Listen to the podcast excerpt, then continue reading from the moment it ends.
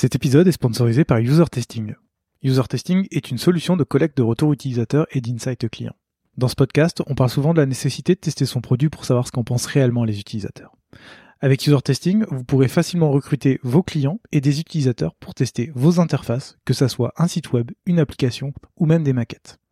Les retours obtenus sur User Testing vous permettront de savoir ce que pensent vraiment vos utilisateurs de vos interfaces et de prendre les bonnes décisions d'évolution pour vos designs. Alors rendez-vous sur usertesting.com afin de comprendre vos utilisateurs et leur délivrer la meilleure expérience possible. Dans un voyage, ce n'est pas la destination qui compte, mais le chemin parcouru. Je suis Gauthier Zimmerman et bienvenue dans Design Journeys. Design Journeys, c'est le podcast qui part à la rencontre des talents du design francophone. À chaque nouvel épisode, je discute avec un ou une designer à propos de son parcours, de son métier et de son quotidien. Mon objectif est de comprendre et de vous partager leur processus créatif, leur méthode de travail et leur façon de se réinventer. Bonne écoute Salut Sébastien Salut Je suis content de te recevoir dans ce nouvel épisode de Design Journeys parce que, euh, comme je te le disais en off avant qu'on commence à enregistrer, euh, tu es le deuxième brand designer à venir dans l'émission et le premier c'était euh, Loïc de Malte qui est venu il y a plus d'un an et demi. Donc ça fait plaisir de pouvoir enfin reparler de brand dans, dans cette émission. Et, euh, et, du coup, euh, commençons tout de suite dans le vif du sujet. Sébastien, est-ce que tu veux bien te présenter, s'il te plaît? Très bien. Eh bien, donc, euh, je m'appelle Sébastien Navizet. Euh, J'ai 31 ans. Ça fait maintenant 10 ans, euh, ou 11 même, que je suis designer. Euh, et donc j'ai fait différents métiers du design. J'ai commencé comme simple graphiste, puis après j'ai été dans le monde de la publicité euh, en tant que directeur artistique, comme ils disent là-bas, un titre qui en jette, mais qui est ni vraiment de la direction ni vraiment de l'art. Euh, et puis et puis je me suis orienté vers le web petit à petit, et ça fait désormais cinq ans que je suis chez Algolia. Super. On va revenir sur tout ça. mais la première question que j'ai envie de te poser, c'est comment t'en es venu à faire du design? Alors, le design, ça a vraiment toujours été une passion euh, dans ma vie, principalement les arts euh, graphiques. Euh, et euh, notamment, euh, dès que j'ai eu mon premier ordinateur, l'ordinateur de la maison à 12-13 ans, j'ai téléchargé Photoshop sur Casa ou Emule à l'époque. Et, et, très vite, je me suis passionné de retouches photo et, et j'ai commencé à en faire des, des, choses un peu plus visuelles. J'avais mon Skyblog à l'époque, avec vraiment du graphisme. Ouais, ouais, ça, ça balance les doses. allez pas chercher ça sur le web parce qu'il y est encore en ligne. et, euh, et, donc en fait ouais ça a toujours été euh, ma grande passion. Mais euh, c'était pour moi qu'une passion. Et donc j'ai fait voilà comme tout le monde enfin comme beaucoup de gens un, bac S. Puis après j'avais des bonnes notes donc je, suis parti en études scientifiques. Et lorsque je passais un concours dans une grande école je me suis retrouvé face à une question je me rappelle très bien où il fallait que je calcule avec les équations de Maxwell euh, les mouvements d'une sphère magnétique dans une bobine de cuivre. C'est bon, tu m'as perdu. et là, je me suis dit non, c'est pas possible, tu peux pas faire ça de, de toute ta vie, c'est horrible. Tu gagneras bien ta vie, mais tu vas, tu vas mourir d'ennui. Et euh, donc là, je me suis dit qu'est-ce que t'aimes? Le design graphique. Et euh, les seuls métiers qu'il y avait à l'époque autour de ça, bah, en fait, c'était la pub. Donc je me suis réorienté et j'ai fait une école de publicité pendant trois ans. Donc je suis venu dans le design comme ça. Très bien. Et, c'est là où j'ai vu du coup que tu as commencé à bosser, parce que comme tu le disais tout à l'heure, en tant que directeur artistique, c'est ça? Ouais. euh, Pour quelle raison ce métier plutôt qu'un autre? C'est le seul qui était disponible, euh, on va dire, en tant que... Oui, euh, là on se parle d'une époque, il, on était en 2010 à peu près, euh, et donc le web en était vraiment assez balbutiement. Le premier iPhone était sorti depuis deux ans, mais personne n'en avait, il n'y avait pas d'appli. Euh, donc en fait, les seuls métiers qu'il y avait autour du graphisme euh, visuel, c'était ça. C'était euh, soit travailler dans une maison d'édition pour faire des couvertures de livres, soit eh bien être au service du, capitalisme via ses aspects visuels. Et donc c'est comme ça que je suis entré dans la pub. Tu, tu, faisais quoi euh, concrètement dans, dans, ton métier de, de... J'ai vu, j'ai noté, tu as, as d'abord commencé bah, en tant que stagiaire chez Publicis, ensuite tu as été euh, art directeur pendant, euh, pendant quelques temps chez euh, Les Gros Mots. Ouais. Et après, tu es très vite devenu en fait directeur artistique et UX designer dans une autre boîte. Comment tu comment t'expliques ce, ce, passage de directeur artistique? Ensuite un peu du 8. Ouais. Comment c'est euh, Alors, ce qu'il faut savoir, c'est que cette boîte que tu mentionnes, euh, qui s'appelle Devarium, qui n'existe plus aujourd'hui, c'est une boîte qui, à l'époque, on a fondée avec un copain. D'accord.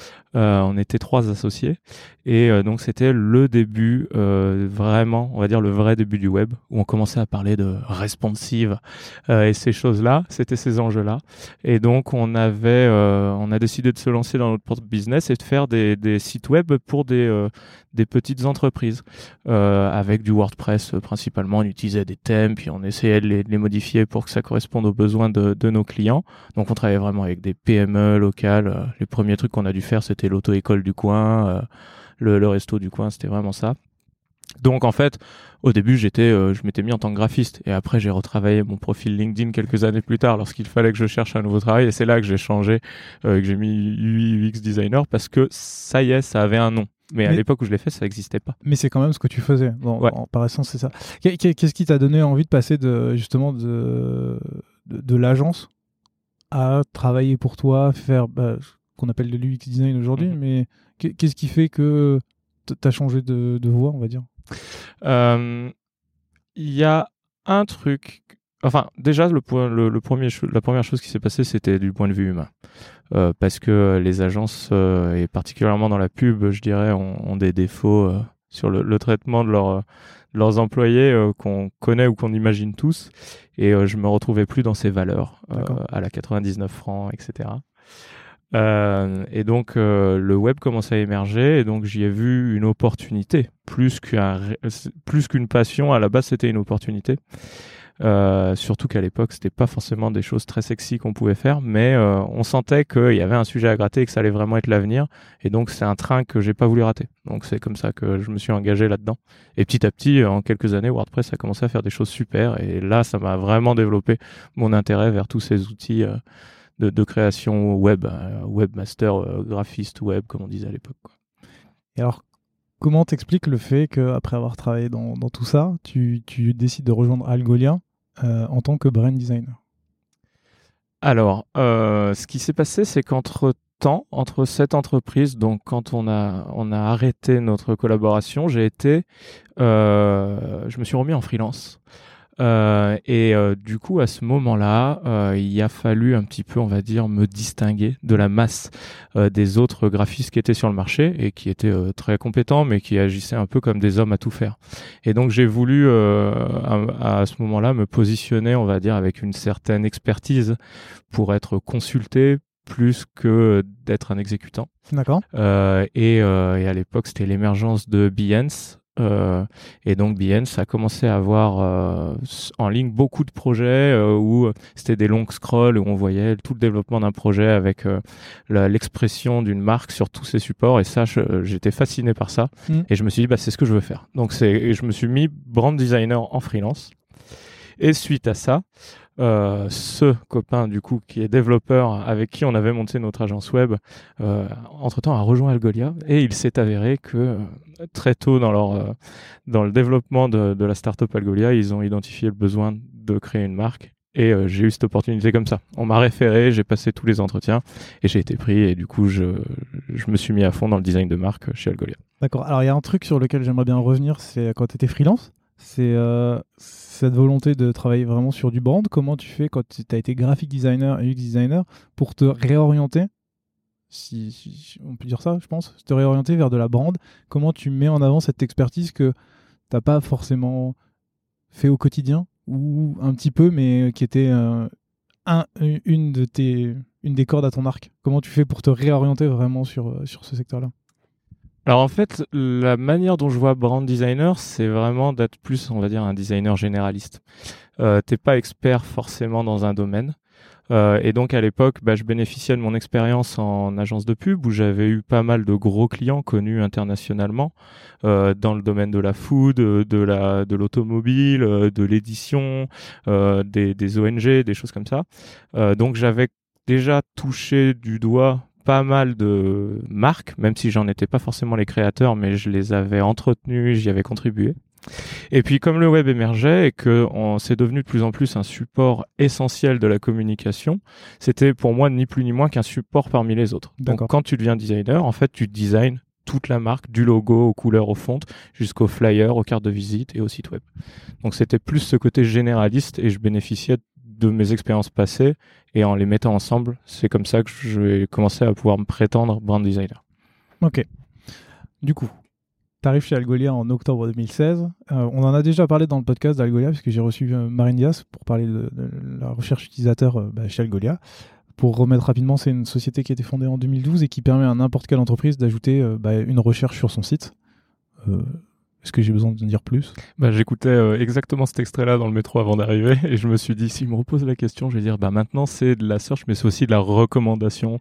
C'est beaucoup de, parcours utilisateur. C'est plus juste une barre de recherche, mais c'est, euh, voilà, on, va vous guider pour trouver ce que vous aimez sans que vous ayez à le chercher. Je pense que tu dis que c'est exactement la même chose que ce que tu as entendu, parce que c'est exactement un copier-coller de, ce que j'avais, de, ma préparation avec Marine, tu vois. Donc, euh, donc du coup, c'est cool. Tu capitalises, Exactement. Je, réutilise un design système de questions. Euh, du coup, tu arrives en tant que brand designer. C'est quoi ton rôle? Tu arrives, tu nous as dit euh, ils ont besoin de, créer une marque, d'établir une marque, puisque Algolia existe déjà. Ça veut dire quoi? Euh, alors, dans ce cas très précis, euh, je suis arrivé donc dans une entreprise qui était quand même assez jeune, mais pas trop, parce que ça faisait 4 ans que ça existait, mais euh, ça y est, ça commençait à mmh. décoller fort. On était 40 à l'époque, et donc il y avait déjà un logo qui avait été fait par un graphiste, il y avait quelques pages web, il y avait quelques supports de com, mais rien tout ça a été unifié. donc un des premiers travaux que j'ai dû faire en arrivant chez Algolia, ça a été de faire, on va dire, un espèce d'état des lieux de tous les supports de communication qui étaient en place euh, et d'unifier tout ça. Donc, euh, c'est passé par, on va dire, un affinage du logo pour qu'il corresponde quand même mieux à certaines normes, non seulement techniques, mais aussi euh, esthétiques. Et une fois qu'on avait cette base de logo, eh ben, on s'est mis d'accord pour établir une charte graphique qu'on a fait grandir euh, je dis on parce que en tant que brand designer, en fait, tu travailles avec beaucoup d'équipes, t'es pas le seul. Euh, et, donc on a voilà, on a remis à plat toutes les pages du site web, on s'est fait une vraie identité. Euh, et à l'époque, il y avait aussi ce travail de fond de se dire, on reste quand même pour répondre à des objectifs marketing, donc on fait pas une marque n'importe comment. Et une des grosses questions, c'était quel est le marché sur lequel on veut s'inscrire? Comment est-ce qu'on veut être perçu. Et à l'époque, l'entreprise qui avait vraiment le vent en poupe en termes de site web branding, c'était Stripe. Donc on a euh, commencé par faire, on va dire, un ersatz à notre sauce euh, de Stripe pour être euh, perçu comme un acteur du même acabit. Et ça a assez bien marché. en un an et demi, la perception d'Algolia, parce qu'on parle vraiment de, perception, avait déjà bien augmenté. On était plus vu comme un truc de garage, mais comme une entreprise établie qui, était en train de commencer à grossir. Est-ce qu'on peut parler justement de, cette partie-là, de, refonte du logo, de refonte de, de charte graphique? Ça m'intéresse parce que, en fait, beaucoup d'entreprises y sont confrontées, que ce soit des startups ou des grosses boîtes. Et euh, toi, tu arrives, tu dis, ben, je regarde, j'essaie de faire un travail de cohérence. Super. Qu'est-ce qui se passe? Comment tu fais ensuite pour te rendre compte que. Comment tu une fois que tu t'es rendu compte qu'il y a des problèmes de cohérence, qu'il y a des inconsistances dans le design, comment tu fais pour euh, embarquer les gens avec toi, pour te dire ça, ça va pas, et ensuite comment tu fais pour euh, accompagner les gens dans tes idées, de dire on va refaire, on va faire un logo et puis on va refaire la charte graphique, comment tu embarques les gens? C'est effectivement une super bonne question parce que euh, c'est quelque chose de très important. La, la, première chose qui se passe, parce qu'il y a plusieurs étapes quand on fait une refonte, ça va être déjà bon de soit euh, comprendre un peu euh, ce qu'on fait, essayer de pas partir dans tous les sens. Euh, et, une fois qu'on est fier de, des efforts qu'on a fournis, faut les présenter au, on va dire, comité de direction, l'équipe exec. Attends, avant d'aller là, ça veut dire quoi une fois que enfin, tu, tu réfléchis, tu, tu proposes des choses, tu es heureux de ce que tu fais? Tu fais ah, quoi en fait? Euh, Alors, ouais, euh, donc déjà, bon, tu regardes un peu ce qui se fait euh, sur le web et de partout. Tu, tu fais donc, comme je te disais, un audit de tous les supports de communication. Tu fais plusieurs propositions basées sur tes mood boards et, et, les différents supports que tu as identifiés et tu, tu isoles des pistes. il faut déjà un un branding qui marche, c'est un branding qui va être déclinable. C'est-à-dire que tu as réussi à trouver des astuces graphiques, ce qu'on appelle des gimmicks, euh, qui soient en lien avec ton logo ou les, fondements de ton identité, les couleurs, les fontes, que tu vas pouvoir réutiliser sur tout type de support pour que ce support soit immédiatement identifiable comme appartenant à ta marque. Et aussi un truc qui est très important, c'est euh, donc généralement dans cette phase, on va avoir tendance à rajouter, rajouter, rajouter des choses. Et donc après, il faut repasser par une phase où on va enlever des choses. Et c'est le fameux, le, bon design, c'est pas quand il n'y a plus rien à ajouter, mais c'est quand il n'y a plus rien à enlever. Et une fois qu'on a une piste où on est capable de justifier le moindre des éléments graphiques qui sont dessus parce que ça a un sens par rapport à l'histoire de marque qu'on veut raconter, sans bullshiter, euh, eh bien là, euh, moi j'estime qu'on a une piste intéressante à proposer euh, donc à, l'équipe exec. Et cette réflexion, tu l'as fait avec qui? Tu l'as fait seul? Tu l'as fait avec deux designers? Tu l'as fait avec le marketing? Alors, je l'ai, je l'ai, on va dire, mené seul, mais euh, il faut absolument éviter l'effet tunnel. Donc, à, tout moment, euh, moi, j'ai toujours été euh, vraiment dans la culture du feedback, à demander des avis à beaucoup de gens de, toutes les équipes confondues. À l'époque, c'était vraiment ça la culture d'Algolia. Les sales, les devs, euh, euh, les, les execs, tout le monde était mélangé. Donc en fait, je demandais l'avis de tout le monde parce qu'il est important de faire une entreprise qui représente ses employés. Surtout qu'on n'était pas beaucoup à l'époque. Un truc qu'il faut bien comprendre, c'est que ton branding ne doit pas dire euh, ce que tu fais, ni comment tu le fais, mais qui tu es. C'est une signature. Donc c'était important que les employés s'y retrouvent déjà. Euh, et c'est pour ça à l'époque j'avais dit cette phrase euh, parce qu'on me disait souvent non mais pourquoi tu me demandes mon avis à moi? Je suis pas designer. Mais je je design pas pour les designers. En fait je design pour tout le monde. Donc ton avis compte. Et puis tout le monde est un designer en fait. Donc euh, et ça c'est une phrase qui m'a beaucoup suivi. Everyone is a designer. Alors maintenant je leur dis oui mais pas forcément un bon designer. Ouais justement parce que tu, tu parles d'un logo et si tout le monde a un avis tu vois. Tout le monde a un avis sur une typographie sur une couleur sur une forme c'est marrant que tu, tu dises tu vas demander à tout le monde et tout le monde est un designer, alors que il euh, y a des gens qui pourront dire moi j'aime pas cette couleur, moi j'aime pas cette forme. Comment tu fais pour justement que ça, ressemble à tout le monde, mais en même temps que euh, ça ressemble pas à n'importe quoi non plus parce que tout le monde a donné son avis? Oui, euh, l'effet Frankenstein qu'on veut éviter absolument. Alors, ouais, dans, ça, c'est un truc vraiment que j'ai appris chez Algolia, on va dire un peu enrichir ma culture du feedback. par définition, je dis oui à tout ce qu'on me dit. Je considère que tout feedback est bon à prendre. Ensuite, moi, en ma qualité de designer, je vais sélectionner les feedbacks que je décide d'écouter de ceux que je décide de mettre de côté. Donc j'écoute tout le monde parce que c'est très important de ne se fermer à aucun avis, mais ça ne veut pas dire qu'en écoutant tous les feedbacks, on va forcément tous les mettre en œuvre. Euh, et donc ça, c'est quelque chose qui a fallu beaucoup évangéliser au début que j'étais chez Algolia. De même que lorsque tu me formules un feedback, il faut absolument que tu mettes de côté tes goûts personnels, qui ne sont pas forcément euh, pertinent dans notre situation euh, et essayer au maximum de backer ton feedback par de la data ou au moins une raison étayée et pas juste j'aime pas ce bleu. Alors c'est intéressant parce que tu vois, ça c'est quelque chose que je dis beaucoup euh, aux équipes quand on fait des, des reviews bah, sur du product design. C'est vraiment euh, expliquer pourquoi ça, ça va pas. Mais j'ai l'impression que sur une marque, c'est moins tangible. Tu vois, une marque, c'est un logo et c'est pas forcément le bouton ou le mot ne convient, ne, ne véhicule pas la bonne idée. Là, c'est quand même, tu dis par exemple, j'aime pas le bleu, mais comment tu fais pour euh, justement la, marque, c'est quand même une couleur, un logo, une tagline, c'est beaucoup plus émotionnel. Alors oui, c'est émotionnel. Euh, oui, c'est un peu plus intangible. Il y a toujours une part, euh, et je me bats pour qu'on garde cette part dans nos métiers où tout est de plus en plus data-driven. Il faut garder quand même une part d'émotionnel inquantifiable. Enfin, inquantifiable, justement, c'est pas tout à fait le cas. On peut quand même euh, mener euh, des euh, faire de la user research, faire des, focus group, donc des, questionnements avec des petits groupes, faire du quantitatif aussi sur le web. ça pour ça le web c'est merveilleux et recueillir le, le, feedback de nos utilisateurs en ayant au préalable bien défini nos personas. Et de eux, c'est acceptable d'avoir un j'aime, j'aime pas, puisqu'après il devient quantifiable, donc un peu statistique. Euh, donc c'est quand même quelque chose qui est quantifiable, même si euh, c'est effectivement, on va dire, moins rationnel que certains autres trucs qu'on a l'habitude de, surtout en product design, qui est mm. un milieu très rationalisé. Oui, c'est pour ça, c'est pour ça que je suis content aussi de parler avec toi, parce que c'est le, le, product design, c'est quand même, il y a le mot design, mais c'est quand même, on va dire, je sais pas si on peut dire jusqu'à très scientifique, mais en tout cas, tu essayes de, de baquer le plus possible tes choix. Là où je trouve que la brand, c'est même si tu essayes de baquer, il y a un moment où tu peux pas aller plus loin parce que c'est euh, de l'émotionnel. Et euh, vous l'avez fait ça par exemple, euh, montrer ce nouveau logo en dehors d'Algolia? Parce que tu parlais vraiment de te présenter en interne, mais est-ce que.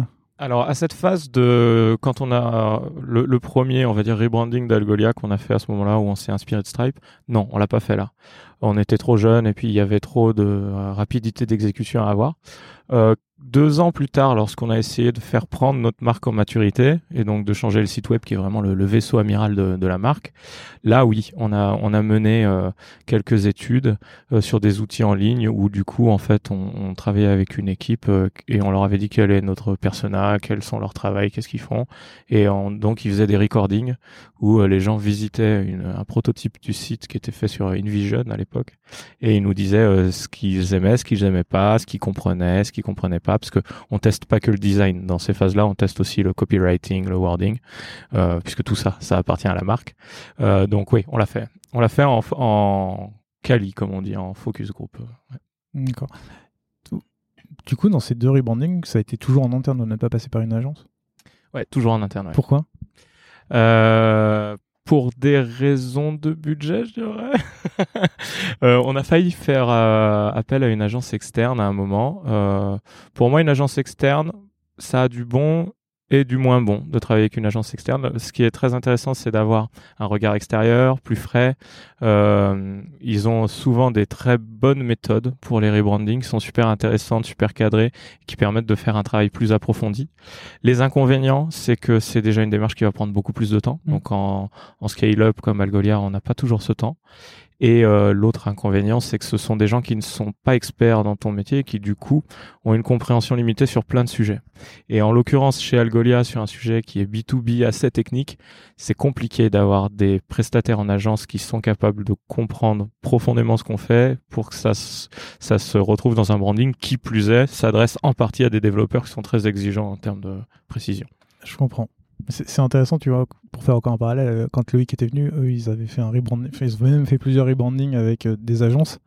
Et c'était intéressant de comprendre pourquoi eux, ils avaient pris une agence. Parce que tu disais, être un peu challengé, avoir un regard extérieur.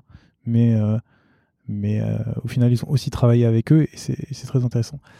Sur ce premier logo, quand tu as, fini par faire ce travail-là, de faire ce premier logo, il se passe quoi ensuite? Tu as parlé d'un COMEX?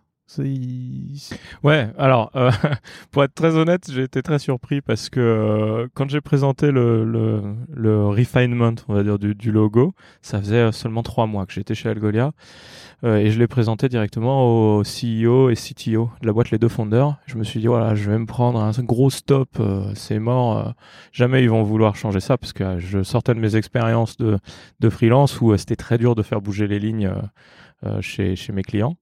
Et à ma grande surprise, euh, leur première réaction a été Oh, c'est bien, mais t'aurais pu aller encore plus loin. c'est du pain béni, ça. et je me suis dit Oh, j'ai vraiment choisi la bonne boîte. c'était, c'était la science-fiction, ouais. Et, euh, et, à ce moment-là, en fait, ils m'ont vraiment fait comprendre que s'ils m'avaient recruté, c'était justement pour prendre ce genre d'initiative. Euh, et, et, donc, suite à ça, ils m'ont dit Bah, allez, full go.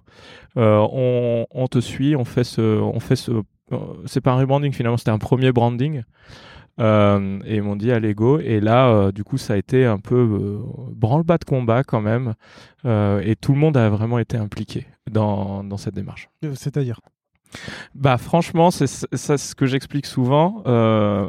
Plus une boîte grossit, plus c'est difficile de lui faire changer de logo parce qu'il faut comprendre c'est très cher en fait. C'est très cher parce que dessiner un logo, bon, c'est compliqué en soi. Il faut que ça corresponde à des valeurs, à une, orientation de l'entreprise, mais c'est pas du tout la plus la plus difficile partie du, du process. Après, ce qui compte, c'est de le propager, ce logo. faut qu'il soit de partout. Euh, et donc euh, là, Total, par exemple, récemment a changé son, logo et son nom même pour Total Energy. Ben, en seulement quelques jours, leur immeuble à la Défense était brandé du nouveau logo, c'était changé sur toutes les stations-service, tous les flyers étaient sortis, même la carte euh, Total Access pour nettoyer sa voiture avait changé. Ça, c'est énormément d'efforts qui demandent un travail transversal. Et ça a vraiment été ça à l'époque. J'ai été beaucoup aidé par les devs, beaucoup par les sales, qui en fait tout le monde a mis à jour de son côté euh, les pages web qui étaient en sa possession, les projets web qui étaient en sa possession, les sales decks pour présenter aux clients. Tout le monde avait suivi ses recommandations. On avait une Excel euh, spreadsheet euh, énorme avec tous les, endroits euh, où on voyait l'ancien logo apparaître et on le, mettait en nouveau. Et puis même, on avait à l'époque un Slack Moji là, qui était all logo spécialement pour ça. Mais pour y arriver, et ça reboucle avec ta question de tout à l'heure, il faut que toute la team soit onboardée là-dedans.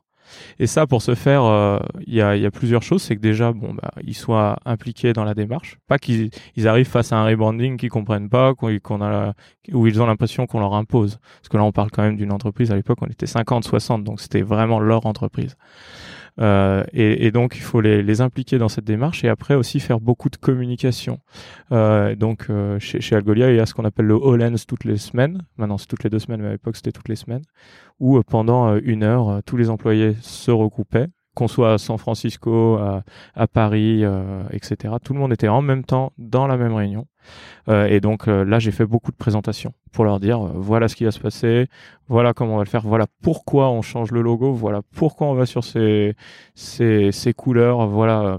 je justifiais tout parce que je savais que je m'adressais à une cible de développeurs, donc il fallait pas passer pour l'artiste. D'ailleurs, voilà, je n'étais pas artiste, j'étais designer. Euh, et, euh, et, donc ça et ça passe par des, plein de petites choses. On a une charte colorimétrique, ben on donne des noms aux couleurs avec des consonances geeks. Comme ça, les gens l'adoptent. Comme ça, ça crée un langage. Comme ça, les gens ils, parlent du Nova Grey ou du Cosmos Black au lieu de, de parler de hashtag, je sais pas quelle référence hexadécimale. Donc tout ça, ça, ça aide à, on va dire, le fait que les gens s'approprient la marque en interne pour ensuite pouvoir l'exprimer en externe c'est hyper intéressant comme façon de démocratiser euh, justement bah, la marque. C'est là on parle beaucoup d'un logo depuis tout à l'heure. On fait, j'ai l'impression qu'on appelle le logo la marque, mais il y a, d'autres atouts, il y a d'autres éléments qui sont euh, la typographie, etc. C'est des choses aussi sur lesquelles tu as travaillé. Où là c'était vraiment l'objectif, c'était juste on essaye de faire un logo euh, un peu plus professionnel qu'avant, et le reste on verra plus tard. Euh, alors, le logo, en fait, je dis souvent logo parce que c'est vrai que quand j'en parle à ma mère ou aux autres gens, c'est l'image euh, qu'ils ont du, du, du branding. Euh, le, souvent, ce que je dis, c'est que le, le logo, c'est euh, la couverture du livre. C'est ce qui va donner envie ou c'est la première chose qu'on va voir, mais c'est pas du tout l'histoire. Et, c'est le branding, c'est tout le reste de l'histoire. Donc, effectivement, le branding, il, il existe de partout et surtout dans la tête des utilisateurs, des clients ou des prospects. C'est vraiment un concept euh, mental plus qu'une réalité. Là, on parle depuis tout à l'heure de l'expression graphique et visuelle du branding, mais une image de marque, ça passe aussi par une gamme de prix, ça passe par euh, est-ce que la marque est sympathique ou sérieuse, ça passe par toutes ces choses-là. Là, on a l'impression d'interagir avec une marque comme on interagit avec une personne. Le branding, c'est une personnalité. Euh, et donc, en fait, c'est pour reboucler sur des sujets plus proches du product design, euh, c'est finalement petit à petit mettre en place un design système euh, autour de sa marque euh, et essayer de documenter au maximum et essayer de réutiliser ses composants et à de la même manière euh, avec le temps, c'est vraiment ce qu'on a fait. On a essayé de récupérer toutes les bonnes pratiques du product design, qui était quand même plus développé que le brand design à cette époque-là, pour les, mettre dans le brand design. Donc on a notre design system brand marketing, on a euh, nos, euh, atomes, nos couleurs, nos fontes, notre logo, puis après on a fait nos composants par-dessus, donc que ce soit pour le site web ou pour des ads sur les réseaux sociaux ou pour les flyers ou ce qu'on appelle le, le, boost design, le design de, de stand dans les salons. Euh, on construit petit à petit des éléments. Et euh, il y a toujours une exception, donc on essaie de limiter les exceptions, ou alors on s'en inspire pour faire un nouveau composant qui sera utilisé euh, à l'avenir. Ça, ça, ça me fait penser au, au, fait aussi que pour moi le branding c'est une langue vivante. Euh, souvent, quand euh, je travaille avec des freelances ou qu'il y a des designers qui rejoignent l'équipe, ils me demandent où est la charte graphique, où est la charte graphique? On en a une, une petite, mais elle est très simple. Et je leur dis à partir de maintenant, c'est vous la charte graphique. Je veux pas euh, qu'on s'enterre dans des codes, euh, surtout dans les startups comme nous. Au bout de six mois, tout est démodé. Faut qu'on évolue avec son temps. Donc, en fait, c'est en constante évolution ce, ce branding aussi, quoi. Si tu veux bien, on en reparlera tout à l'heure. Parce qu'avant, j'aimerais bien parler de quelque chose qui est que, au bout de deux ans, en tant que brand designer, tu, changes de métier euh, chez Algolia, tu deviens créatif director. Qu'est-ce que ça change pour toi? Euh... Techniquement, déjà, ce qui s'est passé, c'est que à l'époque, il y avait une seule équipe euh, design chez Algolia qui mêlait product et brand en même temps.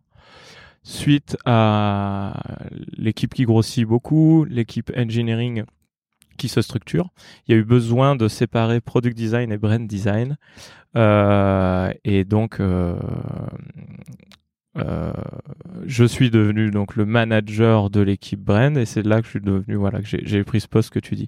Ce que ça a changé, c'est que du coup, bon bah déjà d'un coup d'un seul, il y avait quand même on va dire un changement dans le rythme de la communication avec le product design. On était beaucoup moins impliqué dans les sujets sur le produit en tant que tel, et on est devenu une team beaucoup plus en lien avec le marketing. Alors qu'avant, la team design c'était quand même plus euh, électron libre.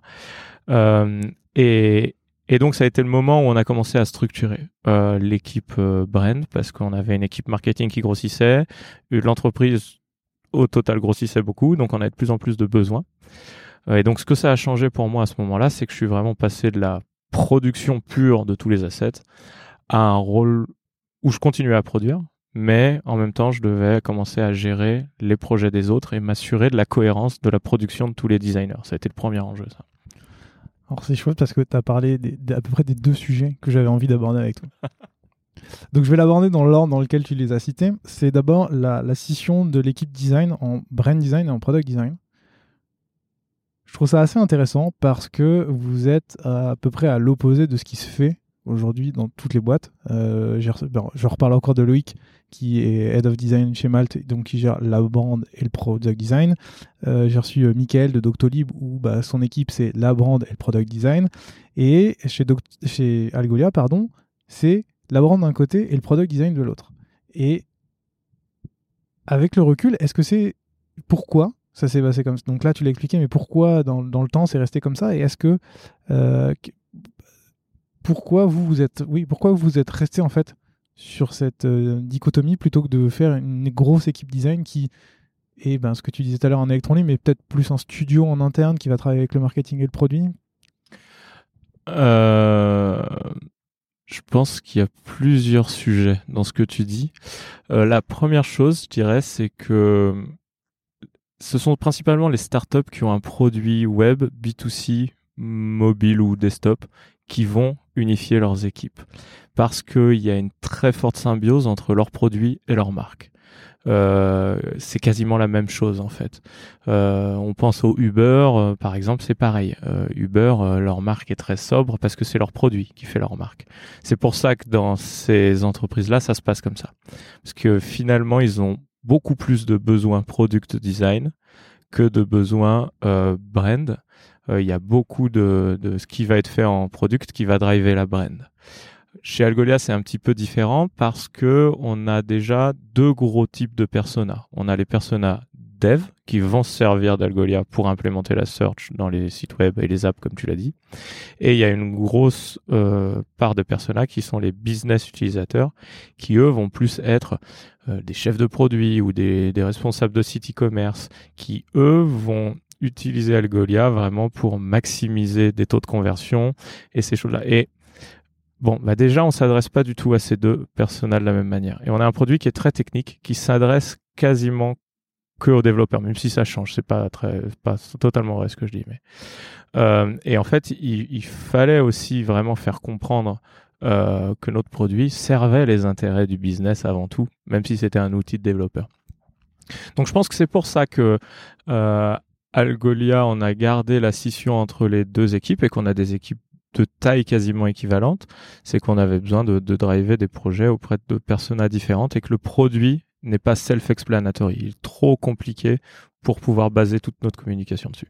D'accord. Donc ce qui fait que la brand s'adresse principalement aux devs, c'est ça, là où le produit s'adresse plus au business? Je dirais que c'est l'inverse. Mais euh, encore une fois, c'est pas vrai parce que notre produit s'adresse à la fois aux devs et aux business users et notre brand aussi.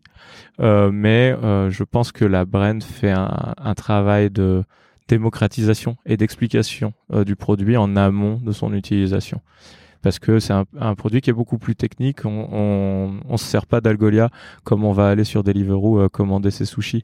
C'est, quelque chose qui est moins intuitif, qui est beaucoup plus technique.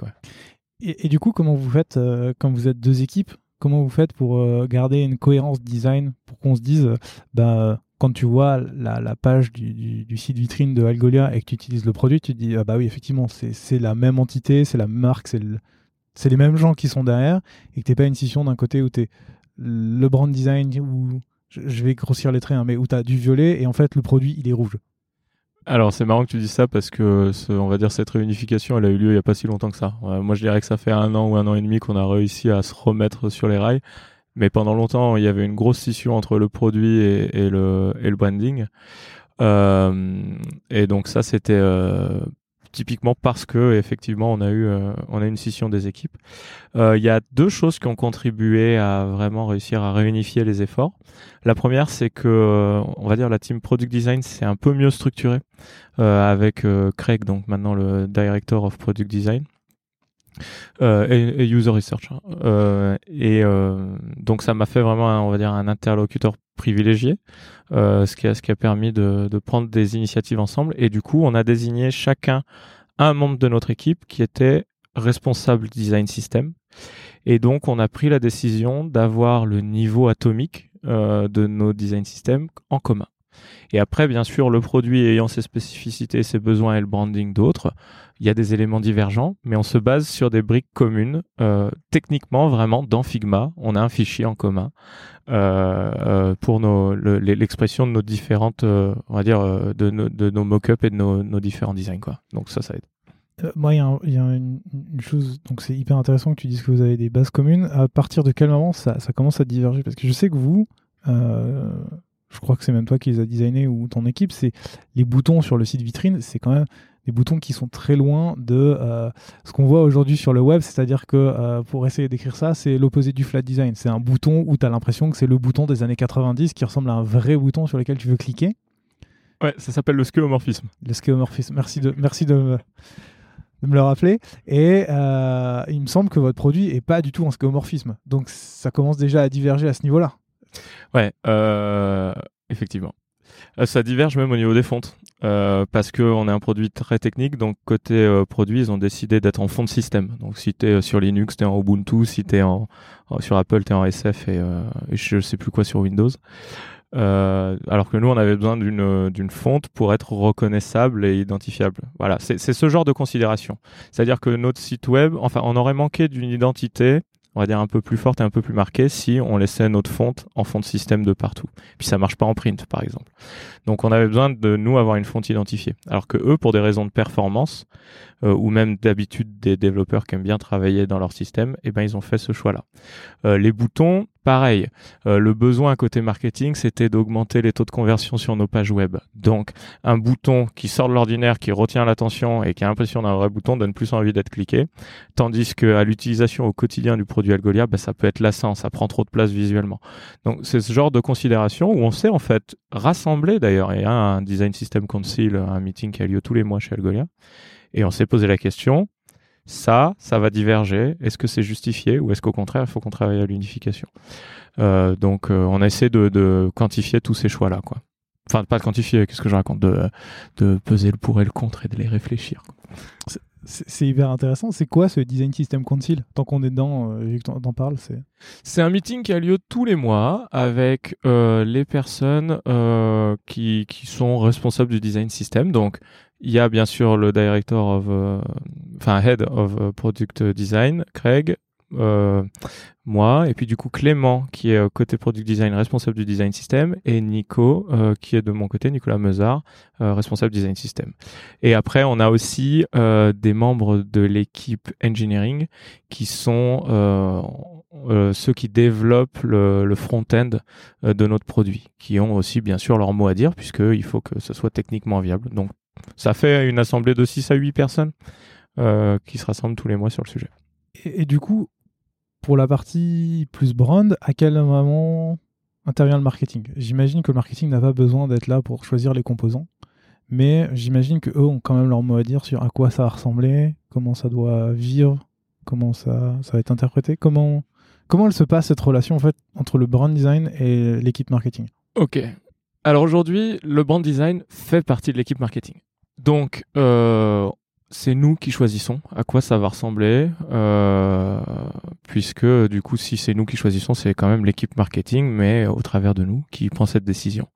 Après, on travaille beaucoup avec les, les autres équipes de l'équipe marketing, un peu comme une agence en interne. Ils vont être nos clients et euh, ils vont nous suggérer des idées de campagne, ils vont nous soumettre euh, des de, de ce qu'on appelle de la copie du, du contenu euh, et, euh, et, donc on va produire des assets pour eux et euh, on est très attentif à leur feedback tout en essayant de d'influer sur le choix en ayant l'utilisateur en tête. c'est vraiment la relation qu'on a avec eux. On travaille avec eux en essayant de défendre les utilisateurs auprès de d'eux quoi. Euh, l'exemple que je cite toujours tout bête, c'est que souvent les, marketeurs vont vouloir aller euh, à fond. Euh, ouais, non, mais là pour que ça soit bien visible, il faut faire du rouge et du jaune, comme chez Lidl et tout. sauf que bah c'est pas nous, c'est un peu agressif. donc on, essaye de, de, calmer ces ardeurs là. J'exagère le trait, hein, personne m'a jamais dit ça encore que. mais, mais dans l'idée, c'est un, peu, un peu ça. Donc, on fait partie de l'équipe marketing. Donc, c'est nous qui prenons les, ces décisions-là pour l'équipe marketing. Et à quel niveau le, travail se fait? Tu, dis, je vous donne de la copie et vous travaillez autour de ça. Est-ce que vous allez jusqu'à faire, euh, je sais pas, tu parlais tout à l'heure bah, des templates des, des, pubs, mais est-ce que vous faites aussi les templates d'email? En fait, concrètement, où commence votre travail et où est-ce qu'il s'arrête? Euh, très bonne question, ça aussi, c'est compliqué d'y répondre. Ce qu'il faut voir, c'est qu'en termes de charge de travail, on va dire, on travaille 75% du temps avec l'équipe marketing 25% du temps avec toutes les autres équipes. Engineering, sales, euh, ce qu'on appelle employee experience aussi, le, donc tout ce qui va être l'équipe des qui s'occupe des bureaux, les happiness managers, de tout ce qui est euh, le kit euh, de bienvenue des, des, employés. Donc ça fait beaucoup de sujets euh, tout à fait transverses. Donc globalement tout ce qui va toucher à l'image de marque, à la perception que les gens ont d'Algolia, on essaye d'avoir un mot dessus. C'est pas toujours euh, facile et c'est pas toujours possible, mais le, plus possible. Euh, on travaille aussi assez euh, étroitement, occasionnellement avec l'équipe exec, les, les, les CEO lorsqu'ils font des pitch decks auprès des investisseurs. et où est-ce qu'ils commencent, où est-ce qu'ils s'arrêtent? Ben, au, jour le jour, une grosse partie de notre travail, c'est la production d'assets. Euh, donc, on fait euh, le site web, on fait, euh, comme je te disais, les, les, ads sur les réseaux sociaux, les événements, tout ce qui est la représentation visuelle de la marque.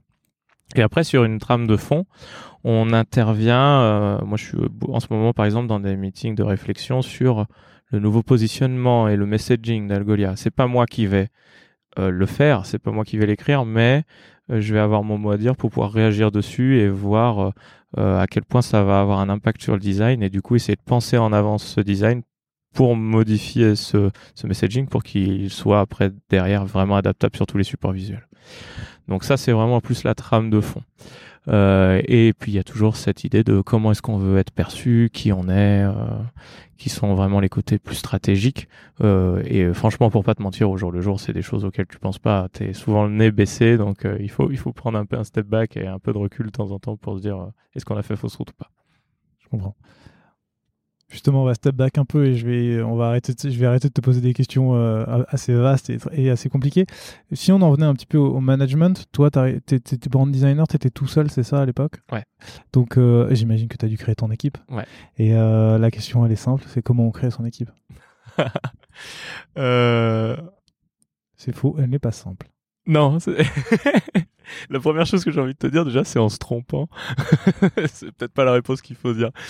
Euh, comment est-ce qu'on crée son équipe? En tout cas, la manière dont moi j'ai essayé de le faire, c'était euh, avant tout de recruter des designers passionnés. Euh, parce que on est tellement sur un métier qui est où on a besoin de, comme tu disais tout à l'heure, transmettre de l'émotionnel. Si on se fait pas plaisir en le faisant, euh, euh, on transmettra pas de plaisir aux gens. Et, euh, et si on n'a pas de plaisir à faire notre métier et à apprendre, on n'évolue pas. Et dans notre métier, si on n'évolue pas, on est mort. Donc c'est la première chose, c'est d'avoir des designers passionnés, peu importe leur profil, peu importe qu'ils soient senior, junior, euh, expérience UI, UX, spécialisé, graphiste, généraliste. Tout ça, on s'en fout un peu. C'est la première clé. Après, quand tu commences à construire une équipe euh, de 4, 5, 6 personnes, euh, j'ai essayé de travailler sur une complémentarité des profils. Euh, et, au quotidien, c'est ce qu'on essaye de faire, c'est-à-dire qu'il y a des spécialistes du print ou des spécialistes de l'ad web et des spécialistes du, de la UI UX. Mais pour autant, ça ne veut pas dire qu'ils travaillent en silo. Je veux surtout pas qu'il y ait des designers qui fassent que du print ou d'autres qui fassent que le site web. Parce que sinon, tu arrives à des communications radicalement visuellement différentes sur tes différents supports et ça rompt ce besoin de cohérence que tu as, qui est quand même la base d'une création de marque. Donc, tout le monde travaille sur tout au moins une fois de temps en temps. Euh, mais lorsqu'on a une vraie question ou besoin d'un coup de pouce, on a un designer identifié qui est spécialiste sur le sujet qui va pouvoir nous aider. Voilà, je dirais à peu près ça. Et pour aller donc dans cette direction-là, bah, il y a deux choses que j'ai mis en place en tant que que manager. la première, c'est qu'en milieu de semaine, on a toujours un point où on se réunit en équipe et on fait euh, des reviews du travail en cours. Euh, ça vaudrait peut-être le coup que je, dise comment on travaille au, quotidien, mais bon, on peut y revenir plus tard. Euh, et l'autre chose, c'est de manière un peu plus occasionnelle, mais tous les trimestres, un designer de l'équipe est en charge de faire un cours d'une heure à deux heures aux autres de l'équipe sur un sujet en particulier dont qu'il maîtrise. Et ça, ça a vraiment le mérite d'élever un expert sur un sujet parce qu'il a potassé son sujet pendant deux jours pour créer son cours euh, et d'élever le niveau du reste de l'équipe. Donc c'est vraiment dans cette démarche de dire ok, on a des spécialistes mais qui sont quand même des touches à tout. C'est comme ça que j'ai essayé de composer l'équipe. Et ça, ça permet d'avoir une rotation et d'éviter l'ennui aussi que d'être toujours sur les mêmes sujets. Euh, parce que euh, en tant que manager d'une équipe design et spécialement de brand design, je pense qu'une de tes missions c'est de garder ton équipe inspirée et motivée. Et donc euh, c'est aussi une manière de le faire que de varier les plaisirs, on va dire. J'avais plein de questions à poser. Tu as répondu à quasiment toutes. Ah. Donc c'est déjà une bonne chose, mais du coup, je vais te poser la question que tu vas soulever, c'est comment du coup vous travaillez au quotidien? Euh, ok, donc ça c'est un, alors le process, c'est le process qu'on a aujourd'hui, euh, qui s'est construit petit à petit au fur et à mesure des années, euh, et il est très simple. On travaille en sprint, ce qu'on appelle les sprints d'une semaine. Donc on a une, euh, on utilise Asana, donc on a une Trello board en gros. Euh, on recueille euh, les, les, requêtes de toutes les équipes qui ont un besoin à cet endroit-là. Et tous les lundis, on fait une première réunion d'équipe où on va assigner ces tâches aux différents designers. Euh, c'est une décision qui est euh, que je veux volontairement, on va dire un peu collective. Je veux pas euh, être ce manager qui dit toi tu fais ci, toi tu fais ça.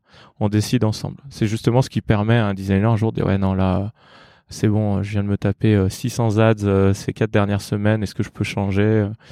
Donc comme ça, les, gens ont aussi le, le, choix de ce sur quoi ils veulent travailler. Une fois que cette réunion du lundi euh, passe, on a donc la réunion du mercredi qui est celle à mi-parcours du sprint en, en, milieu de semaine, où là on fait un point de revue, où ils disent voilà j'ai fait ci, j'ai fait ça, euh, qu'est-ce que vous en pensez? J'aimerais aussi améliorer ça, est-ce que vous avez des idées? Ça, ça a deux euh, grandes vertus cette réunion, c'est que quand tu présentes ton projet, déjà, ça te force à remettre le contexte auprès des autres designers et du coup, tu es meilleur à présenter euh, euh, ton, ton projet. Ça te débloque euh, sur là où tu as tes, tes, tes sujets quand tu, tu, tu es en panne d'inspi ou que même il y a quelque chose ça bloque. Ça, ça va pas, ça, ça, ça te permet d'avoir un regard différent.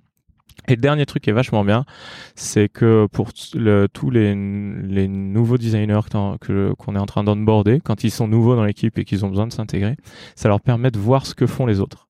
Et donc, ça leur donne de l'inspiration et ça leur montre aussi ce qui se fait, ce qui se fait pas, puisque comme je disais euh, au début, euh, c'est eux les guidelines. Donc en fait, s'ils se montrent entre eux ce qui se font, ça leur donne des idées, ça leur montre le champ des possibles et ce qu'ils peuvent explorer.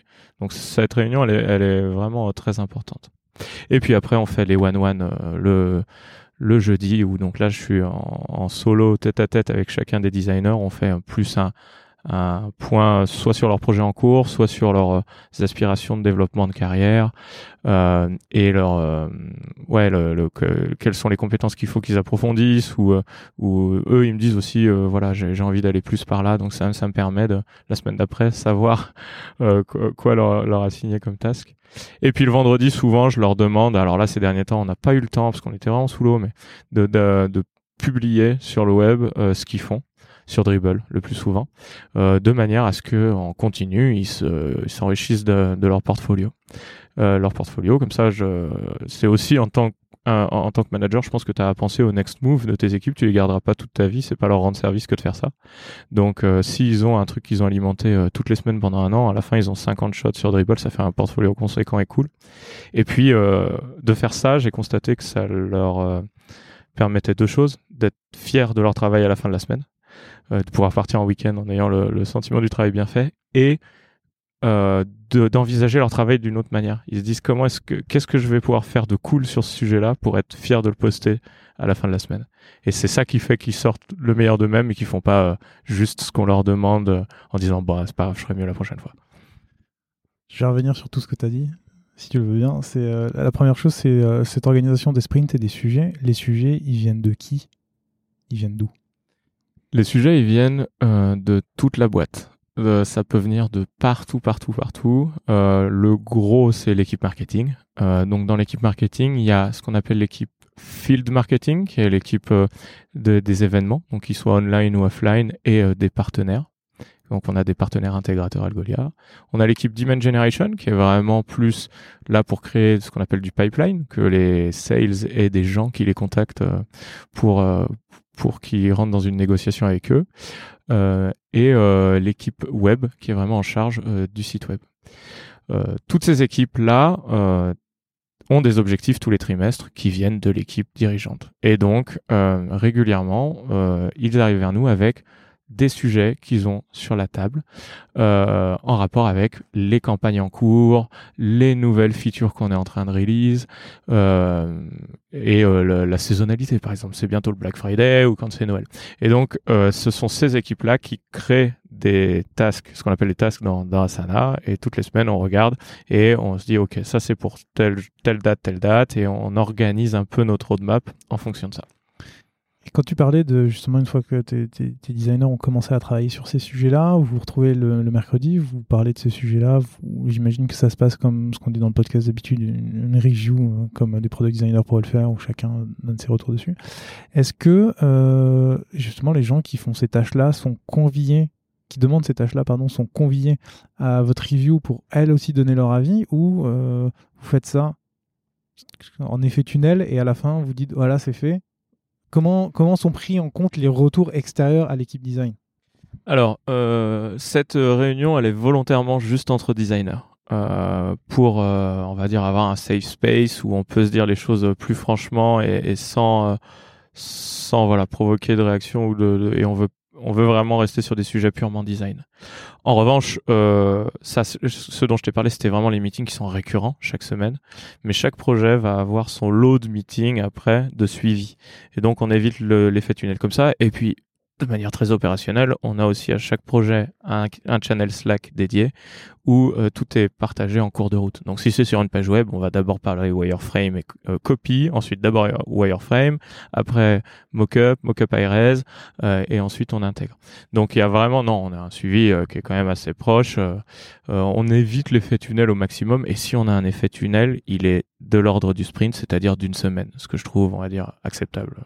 Tout à fait. Sauf pour les last minute requests. Oui. Mais euh, qui arrive tout le temps dans n'importe quelle équipe.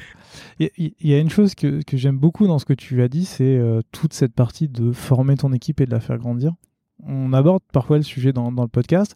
Là, tu, tu parlais de euh, si tu as quelqu'un qui travaille sur un sujet qui n'est pas son domaine de prédilection, ben, il y a quelqu'un d'autre qui va pouvoir venir l'aider. Est-ce que ça prend la place, par exemple, d'un pair reviewing ou c'est plus vraiment quand tu as besoin, tu dis à la personne viens m'aider, mais c'est pas, c'est pas deux personnes qui travaillent ensemble sur un même sujet, un qui connaît, un qui connaît pas, et c'est celui qui connaît qui va plus être là en appui pour. Euh, je pense que ouais, c'est du peer reviewing. Euh, tous les membres de l'équipe se perçoivent euh, au même niveau. Il y a des juniors, des seniors, mais il n'y a pas, il a pas de hiérarchie dans l'équipe, je dirais. Euh, moi-même, hein, je me place vraiment au même niveau qu'eux. Je leur dis souvent que j'essaie de recruter des gens qui sont meilleurs que moi, donc euh, je peux pas être euh, bon partout. et donc ouais, non, c'est vraiment plus du, du, conseil. Et après, il y a vraiment ce côté qui était important pour moi, qui est bon, pareil, plus inquantifiable, mais on a un peu cet esprit d'équipe vraiment ou de famille ou de groupe d'amis en tout cas dans, la team. On s'entend tous très bien. Euh, il y a, quand même une bonne ambiance, on rigole. Ça c'est super important je trouve puisque euh, comme on disait au début de cette conversation, c'est un métier où il y a de l'émotionnel et je pense que si tu es avec des gens avec qui tu t'entends pas, tu peux pas euh, faire vraiment du, du bon taf. Donc il y a, y a plus ce côté on s'aide entre potes que que quelque chose de très euh, unidirectionnel, hiérarchique, quoi. Toujours sur cette partie de la formation et de grandir, tout à l'heure tu parlais d'une personne qui fait un cours par trimestre, c'est ça? Mhm. Ça me semble à la fois beaucoup et très peu. J'ai l'impression que c'est très intéressant parce qu'il y a des boîtes ben, dans lesquelles en fait t'as pas de cours et donc personne ne transmet son savoir. Et en même temps, je me dis un par trimestre, ça me semble peu parce que as vraiment, je, je- je ressens ce, dis-moi si je me trompe, mais tu as vraiment cette envie de faire progresser ton équipe et de la faire monter en compétences. Et je me dis, c'est un partage de connaissances qui est assez euh, sporadique. Et euh, est-ce que c'est parce que c'est long à faire ou parce que vous avez trop de taf hein, Ouais, c'est vraiment ça la raison, c'est le manque de temps. À la base, j'avais dit OK, vous m'en faites un chacun par trimestre. Donc ça faisait euh, on était quatre ou cinq euh, donc il y avait quand même cinq cours par trimestre. Et en fait, c'est trop. Là pour le coup même c'était trop à ingérer. Euh, je pense que le bon ratio, ça serait euh, deux par trimestre, mais encore une fois, on n'a on n'a pas le temps. Euh, et puis euh, et puis des fois, on n'a pas les idées aussi de ce sur quoi on va faire le, le cours. Donc ouais, un par trimestre, sachant que là, on a eu euh, avec la reprise post-Covid, euh, même pendant le Covid, ça a été une activité, une période d'activité intense pour Algolia parce que le l'e-commerce s'est beaucoup développé. Donc c'était des moments où on avait moins euh, le temps et puis peut-être un peu moins la foi de le faire aussi parce qu'à distance, euh, on sait tous ce que ce que ça a été quoi. Euh, mais euh, mais là oui, on est en train de restructurer l'équipe, de réembaucher des designers, donc ça va se reproduire plus souvent. Et justement, les sujets des cours, tu peux nous en donner quelques-uns pour qu'on se fasse une idée de, de- du partage de connaissances? Ouais, grave. Euh, bah, de manière très euh, simpliste, je dirais, il y a deux ans maintenant, peut-être un peu plus, hein, parce qu'avec le Covid, je sais plus. Quand on est passé sur Figma, ben il y a euh, Nico, donc euh, qui est responsable design system chez nous, qui a fait un cours de deux heures à tout le monde sur qu'est-ce que le design system, comment ça marche, Atomic Design de Brad Frost, euh, et, et comment ça va s'exprimer de manière très opérationnelle dans le dans Figma. Et d'ailleurs, avant ça, il avait fait un premier cours sur comment est-ce que ça va se passer dans euh, Sketch plus Abstract. euh.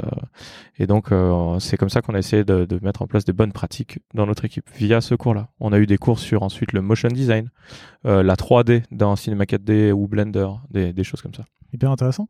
C'est uniquement réservé aux brand designers ou des fois vous acceptez les product designers? Euh, à la base, c'était que pour les brand designers, et puis quand les product designers ils ont vu qu'on faisait ça, ils ont dit ah mais on va venir nous aussi et tout. Donc maintenant, c'est ouvert à tous les designers. Intéressant. Allez, est-ce qu'on reparlerait pas un petit peu de marque Euh, Oh là là. t'as- t'as- t'as- Depuis tout à l'heure, tu dis que c'est les brand designers qui euh, incarnent la marque, qui la font évoluer, les guidelines sont mouvantes, ça je comprends très bien. Mais euh, comment on s'assure que bah, qu- quand elles sont en train de, de mouvoir, elles évoluent quand même dans le bon sens et que bah, s'il y a une décision à prendre à un moment pour pas se planter, bah, qui la prend? C'est très compliqué euh, de, de répondre à, enfin de, de, de le voir sur le moment, euh, voire impossible. Puis je suis vachement plus de l'école de dire euh, on le tente et si on se plante c'est pas grave. Euh, fail fast, iterate fast comme ils disent. Ce qui est important c'est de pas faire la même erreur deux fois. Donc on a fait plein de choses où on s'est planté et c'est pas grave. Mais, euh, mais tu vois, je, je comprends totalement, ça, ça me choque pas, par exemple, si tu fais euh, de la pub, si tu fais des flyers, ça a une petite incidence. Si tu fais un, stand ou si tu fais toute une pub, euh, le, risque est quand même plus important. On a eu des erreurs qui nous ont coûté plusieurs dizaines de milliers d'euros, c'est arrivé.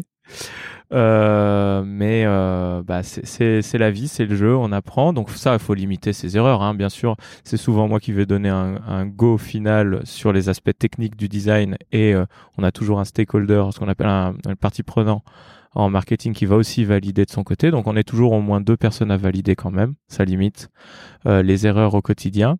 Euh, après, ça arrive qu'on ait des problèmes où on s'est pas bien entendu avec euh, les, prestataires et qu'on se retrouve avec pas tout à fait ce qu'on voulait. Mais c'est jamais gravissime. Ce qui peut le plus impacter, on va dire, une marque, je dirais, c'est une erreur de communication. Quelque chose qui va être mal pris. Euh, et qui va créer le bad buzz. C'est ça le pire à craindre en fait lorsque tu fais une euh, quand tu fais de la marque, c'est euh, d'avoir un bad buzz où d'un coup d'un seul tout le monde va parler de toi mais alors en mal. Parce qu'on dit beaucoup oui, parler de moi en bien ou en mal, ce qui compte c'est que vous parliez de moi. Il y a des marques qui se sont pas relevées quand même de, de ça. C'est ça le pire. C'était le sujet de mon mémoire de fin d'études. J'ai une question à te poser qui, qui est liée à ça. Et euh, elle- est hyper compliquée, donc euh, Je te vois rigoler, ça me rassure pas. Non. la, la- la question, elle est, euh, elle est assez large. et Je sais qu'elle n'est pas universelle, mais c'est euh, c'est quoi en fait une bonne décision branding? La bonne décision branding, c'est c'est comme une bonne décision dans la vie. C'est celle qu'on qu'on fait en ayant réfléchi avec ce qu'on avait sous la main à ce moment-là. Euh, et, euh, et, dont on est fier de l'apprendre parce qu'on se dit que c'est la meilleure ou en tout cas la moins pire à prendre à un instant T. Il euh, y a que le temps qui dira si ça c'était bien ou pas bien. Et du coup, il faut s'enrichir de cette expérience après pour éviter les erreurs dans le futur. C'est vraiment comme ça que je vois mon, mon taf, c'est que je fais des erreurs tout le temps. Et ce que j'apprends, c'est à plus les refaire. Ce que tu disais tout à l'heure, du coup, se planter le plus vite possible pour, pour itérer. J'ai remarqué un truc, c'est que hum, bah, par rapport à ce que tu disais tout à l'heure sur votre dribble, il y a quand même pas mal de choses qui sont postées qui sont euh, totalement en accord avec la marque. Par exemple, les images que vous mettez euh, sur euh, tous vos posts de blog qui correspondent vraiment aux images qu'on retrouve sur le site. Mais il y a deux, trois choses que je vois qui sont assez originales que vous créez par exemple pour des événements algoliens. Comment on prend une. comment ça se fait que pour ce genre de choses, vous décidez de j'ai envie de dire de vous taper un kiff ou de totalement prendre de, totalement dire au revoir à la charte graphique que vous avez mis en place pour faire autre chose euh, ça sert pas les mêmes objectifs. C'est pour ça, c'est là où on va pouvoir faire la distinction.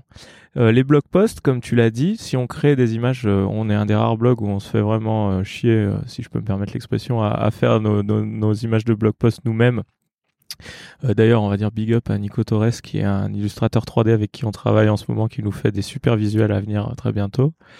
Euh, c'est parce que on veut que euh, lorsque les gens vont partager nos articles de blog sur les réseaux sociaux, ça soit reconnaissable et qu'il y ait cette, identité Algolia. Lorsqu'on fait euh, des choses comme tu viens de le citer, donc soit bah, des stickers, soit des fois des flyers ou des t-shirts qui sont pour les employés ou en, en événement, ou même certaines campagnes pour les réseaux sociaux, là tu tu sers un objectif différent qui est de susciter une émotion chez les gens et euh, de les faire réagir. Euh, et si en fait dans ces moments-là tu t'ancres purement et simplement dans ton, ta logique de marque, à la fin, ton message il est dilué et puis il devient ennuyeux parce que les gens connaissent tout. Donc c'est quand on veut donner, on va dire, un petit coup de fouet euh, à, à, nos supports de com qu'on va se permettre de faire ça. C'est principalement pour des choses en interne, parce qu'on va pas s'amuser à distribuer toutes les quatre semaines aux employés un logo euh, Algolia sous forme de sticker. Ils en ont déjà mille. Non, au contraire, on va essayer de les faire marrer avec des petits persos, des choses qui pour lesquelles ils vont développer une forme d'affect euh, et qui seront fiers de mettre sur leur euh, sur leur laptop quand ils vont aller en meet-up. Euh, donc c'est c'est plus ces considérations là, c'est faire plaisir aux gens. La charte graphique, c'est vraiment un une route qui va porter ta communication, mais sur cette route, il y a des voitures de toutes les couleurs. C'est n'importe quoi comme métaphore. ça y est, tu viens de passer l'heure d'enregistrement en fait. Euh, c'est pour ça, j'ai bu trop d'eau aussi. tu tu as, évoqué un freelance, c'est ça? Tu travailles pour vous? Vous, vous bossez avec beaucoup de freelance? Euh, ouais, ouais, on bosse avec euh, pas mal de freelance. Là, actuellement, on travaille donc avec un freelance qui est spécialisé sur nos illustrations de blog post parce qu'on n'avait plus le temps de les faire en interne. Et à côté de ça, on a deux freelances généralistes en France et euh, à Atlanta parce que ça nous permet d'avoir une présence, on va dire, 24 heures sur 24, euh, ce qui est important vu qu'on a des équipes un peu de partout dans le monde.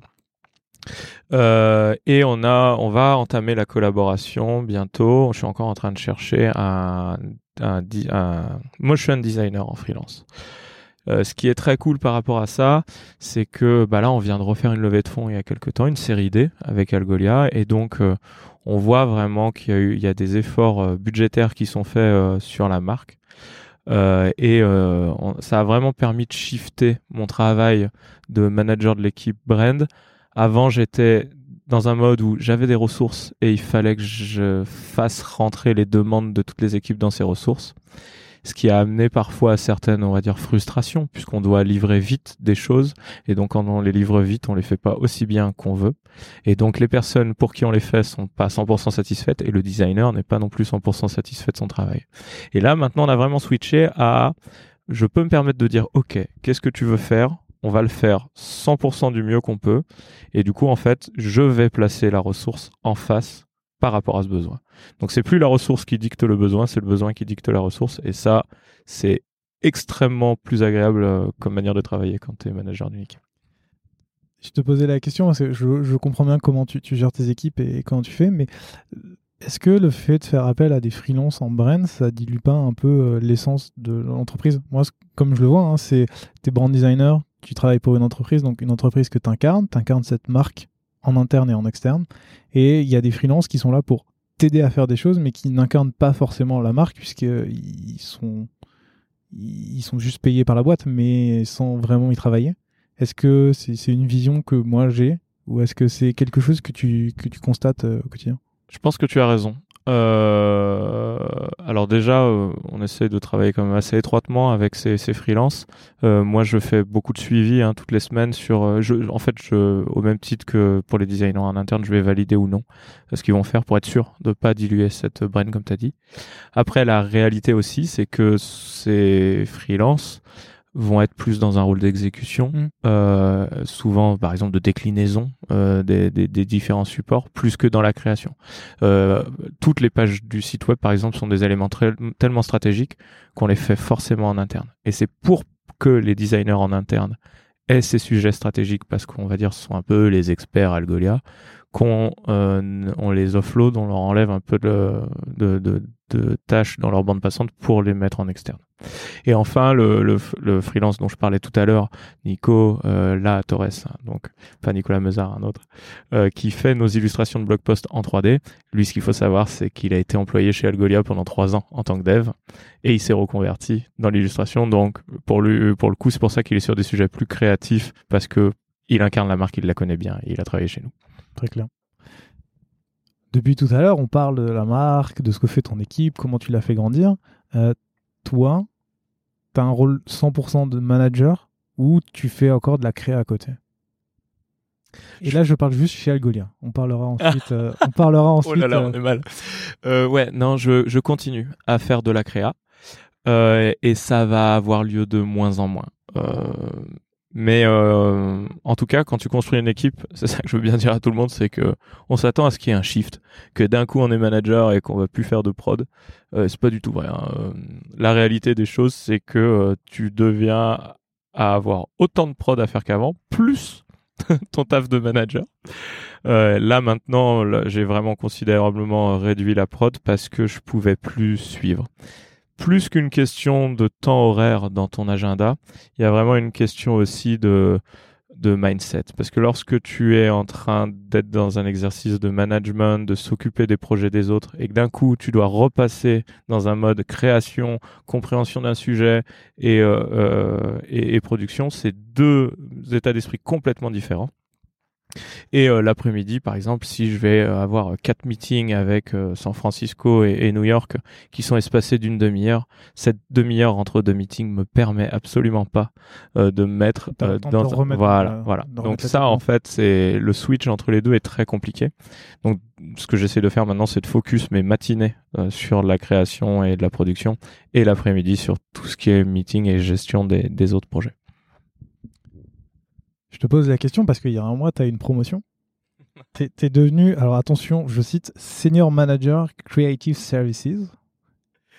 Est-ce que tu peux nous expliquer en quoi ça consiste? Est-ce que ça change pour toi? Ouais, c'est un titre à l'américaine, comme on dit. Il y a quatre mots quand même.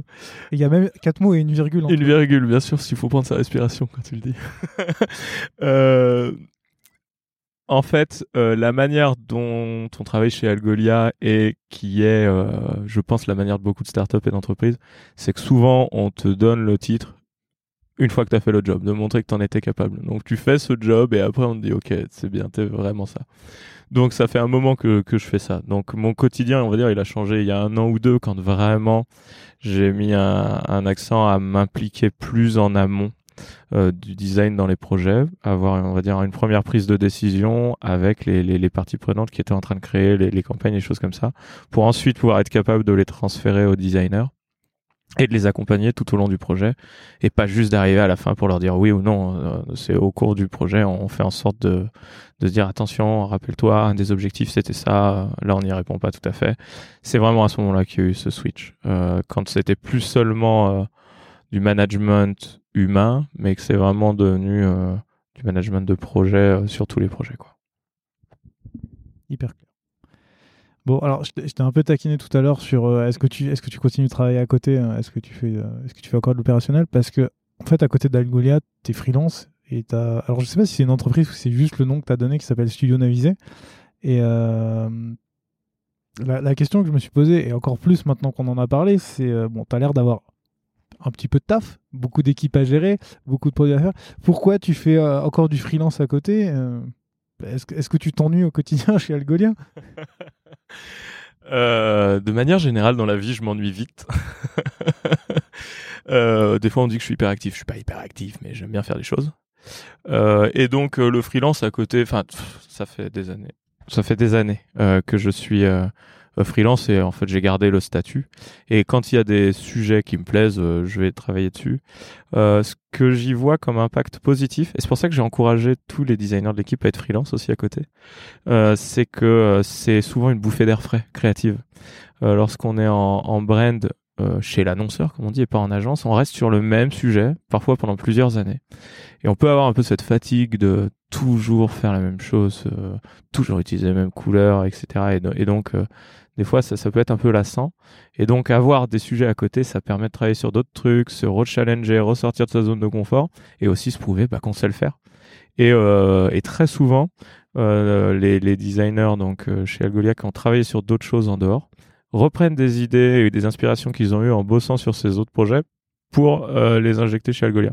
Donc en fait, c'est vraiment, euh, je déteste ce terme, mais euh, gagnant-gagnant euh, que de faire ça. Ça nourrit leur travail. Leur mais, oh, voilà, ça nourrit leur travail et leur réflexion. Et euh, toi, toi, tu as, dit que quand tu trouvais certains sujets euh, qui t'intéressaient, tu travaillais dessus. Tu, tu, peux nous dire un peu quel genre de sujets sur lesquels tu travailles? Est-ce que c'est vraiment exactement la même chose que ce que tu fais au, au quotidien ou est-ce que c'est des sujets un peu différents qui sont de l'ordinaire? Est-ce que tu fais du, par exemple du product design à côté? Je ne sais pas. non, je fais, enfin, je fais du product design de manière très limité. J'ai pas la prétention d'être un product designer parce que c'est un métier qui est très complexe euh, et très complet. Moi, je vais faire aller de la UI, ouais, de la UI et un peu de UX, des user flow, mais ça va s'arrêter là. Euh, user research euh, et puis euh, euh, hypothèse, tous les tout ce qu'on connaît là, le double diamond et ces choses-là, c'est des sujets que je connais mais que je maîtrise pas fondamentalement et qui m'intéressent pas toujours. D'ailleurs, pour les gens que ça intéresse, un, on en parle avec euh, Jérémy Barré dans un épisode. Je mettrai le lien dans la description. Salut Jérémy d'ailleurs. et, euh, et du coup, euh, euh, donc non, je fais principalement du branding. Par contre, souvent dans des euh, industries complètement différentes de la mienne. Euh, notamment, euh, bah, il y a quelques temps, j'avais des copains qui lançaient leur marque de vin et j'ai fait tout le branding de la marque de vin. Puis du coup, bah, maintenant, je suis associé avec eux, donc on a notre marque de vin. C'est ce genre de sujet-là, euh, voilà, qui sont quand même loin de la tech. Super intéressant. J'ai vu ce sujet passer, enfin ce, projet passer. Je vous le mettrai dans la description pour les gens qui veulent aller voir ce que tu fais. Et, et juste une question, une dernière question que je me posais là-dessus, c'est où est-ce que tu trouves le temps de bosser sur des projets à côté de ton taf? Bah là, maintenant que les bars et les restos ont réouvert, c'est plus compliqué. Mais euh, là, pendant un an et demi, euh, j'ai eu des week-ends entiers pour me focus sur mes side projects, donc c'était plutôt facile.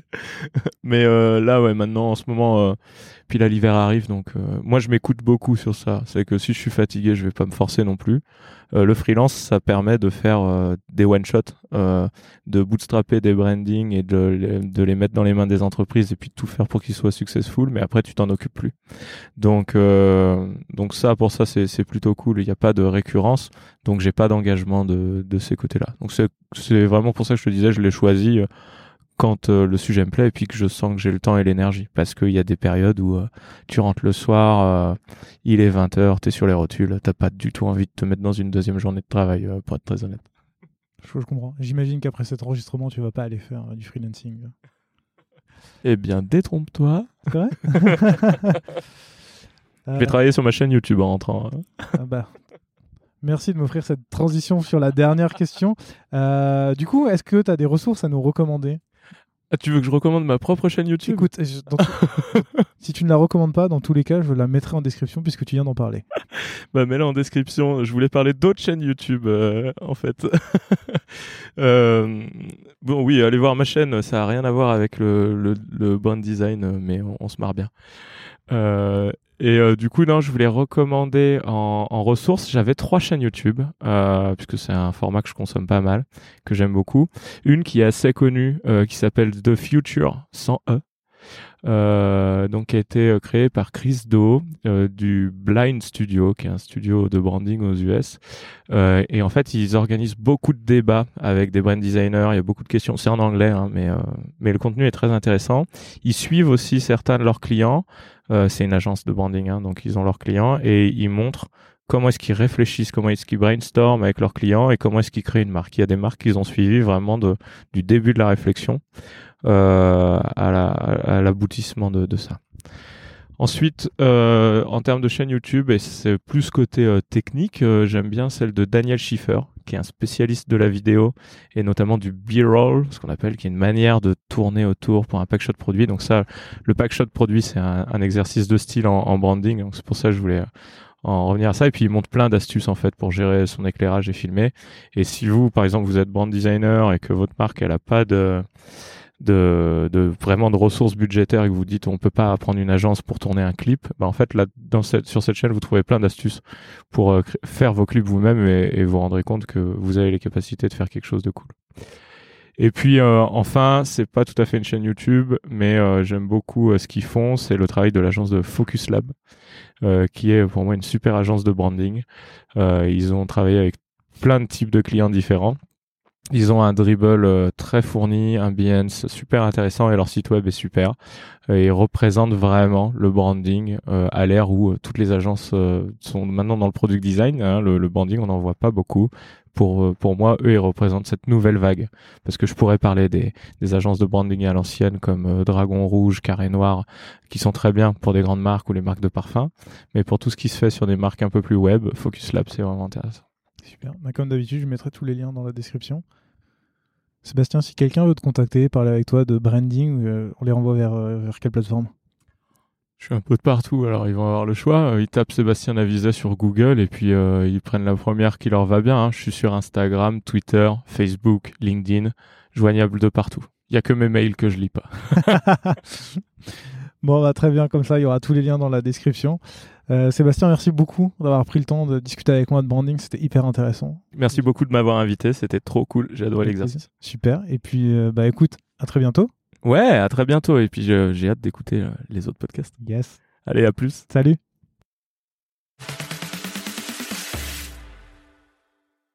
Merci d'avoir écouté cet épisode jusqu'au bout.